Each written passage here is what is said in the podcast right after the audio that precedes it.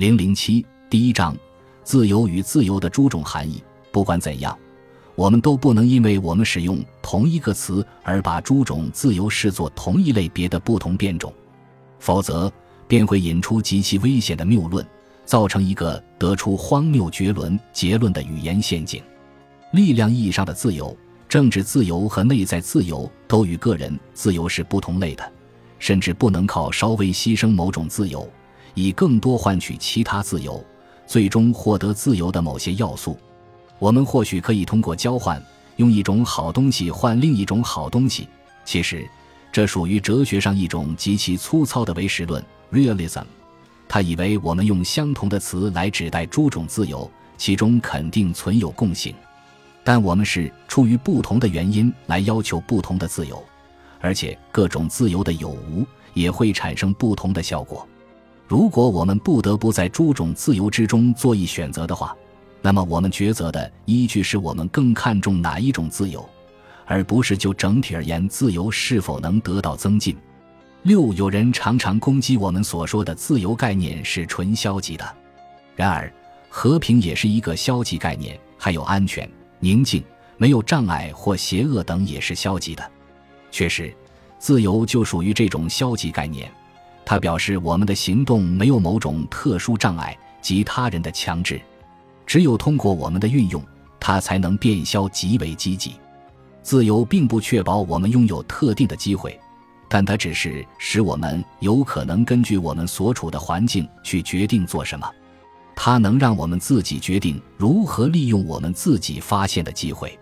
尽管“自由”一词的用法颇多，但自由只有一个。一旦失去真正意义上的自由，诸种自由才会出现。他们是指某些集团和个人可能获得的某些特殊恩惠与豁免，而其他人则仍无自由。从历史上看，在走向自由过程中，我们确实获得过一些特殊的自由，但这只是获准去做某些特殊事情，并不等于自由。尽管它也可以被叫做一种自由，自由是能与不准做某些事情相容的。但如果个人在做他能做的大多数事时，还需别人同意，这便无自由可言。自由和诸种自由的差异，实际上是两种状态的差异：一种是除了一般原则禁止的，所有其他事情都可以做；另一种是除了明文规定允许的，所有其他事情都不能干。如果我们把自由与奴役重新对照一下，就会看到自由的消极性丝毫不会降低自由的价值。如前所述，我们是在原始的意义上使用“自由”一词。倘若我们考察一下自由人和奴隶的实际区别，肯定有助于坚持自由的原始意义。从最古老的自由同共体——古希腊城邦的社会状况中，我们对这种实际的区别已有了许多了解，已经发现了一些解放奴隶的法令，能使我们领悟到其中的基本要点。一般而言。实现自由应该具备四项权利，而那些视奴令给予前奴隶的权利也是四项：第一，一个受保护的社会成员的法律地位；第二，免于随意的逮捕；第三，自行选择工作的权利；第四，自行选择迁徙的权利。这已经包括了十八至十九世纪公认的自由的基本条件，其中未提私有财产权，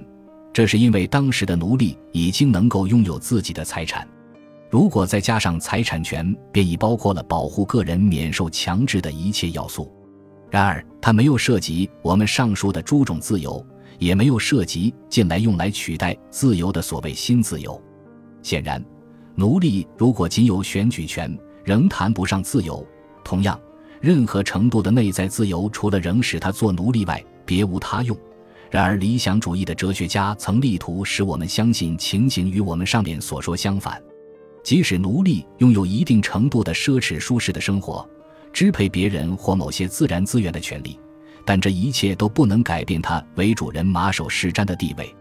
如果他和其他公民一样在法律面前受到同等对待，如果他能够免于武断的限制，并可以自行选择工作，如果他能够拥有和获得财产，那么便没人能强迫他去按别人的指令去行事。七，我们关于自由的定义是以强制这一个用语的含义为基础的。我们首先要说清强制的意义，才能使自由的定义精确化。此外，还有一些相关概念需要界定，尤其如武断、一般规则或法律等。从逻辑上看，我们本来现在就应该从事这项工作。这不是说我现在一点不这样做，但在迫使读者跟随我们去完成界定用语含义这项似乎有些枯燥的任务之前，我们还是先说清为什么我们所说的自由如此重要。然后在本书第二部分的开头再给这些词下定义。届时，我们还将从法律方面考察自由的政治制度。因此，这里就无需系统的讨论强制，而只要把结论摆出来就够了。这样做可能因其简单而有点教条化，后面对此再做论证。我们所说的强制，乃是指一个人的外部条件受他人控制，为了避免更大的恶果。他被迫为实现他人的目的工作，而不能按照自己的计划行事。他除了在别人所创造的条件下可以选择最小的祸害外，他既不能自行运用智慧或知识，又不能追求自己的目标或信仰。强制是极其有害的，它能使你不再是一个能够思考问题、判断价值的人，而成为受人操纵的工具。自由的行动是指个人根据自己的知识选择自己的方法。进而追求自己的目标，它的实现必须基于不以他人的意志为转移的外部条件。也就是说，自由在前提上应有一个已知的范围，在这个范围内，他人无法通过改变外部条件，使行动者只拥有被他人所规定的唯一选择。当然，强制也不可能完全避免，因为防止强制的唯一办法还是强制的威慑。在自由社会之中。强制的垄断权是只授予国家的，并将其限于防止个人之间的强制所必要的限度内。这只有通过国家保护个人的私人领域免受他人干涉，以及划定私人领域才是可能的。这种私人领域的划定不是根据特别的指定，而是通过创造某种条件，使个人能够根据说明政府在不同情形下将采取何种行为的规则来确定自己的私人领域。不过，政府实行的强制要受一般原则的制约，以便使其只限于最低的限度，并尽量无害。直至在多数情况下，个人不受任何强制，除非明知要受强制，却要他自讨苦吃。甚至在强制无可避免的情形下，只要将其规定在有限的可预见的义务范围内，或者起码使个人不受他人武断意志的操纵，其最大危害性还是可以排除的。政府实施的强制应非人格化，并受制于抽象的一般原则，但这些原则对个人的影响究竟如何，是我们在制定它们时无法预见的。甚至政府的强制行为会成为个人形成自己计划的依据。根据已知原则实施的强制会成为帮助个人实现自己的目标而非他人的目标的工具，因为他们是被强制者已接受的外部条件的结果。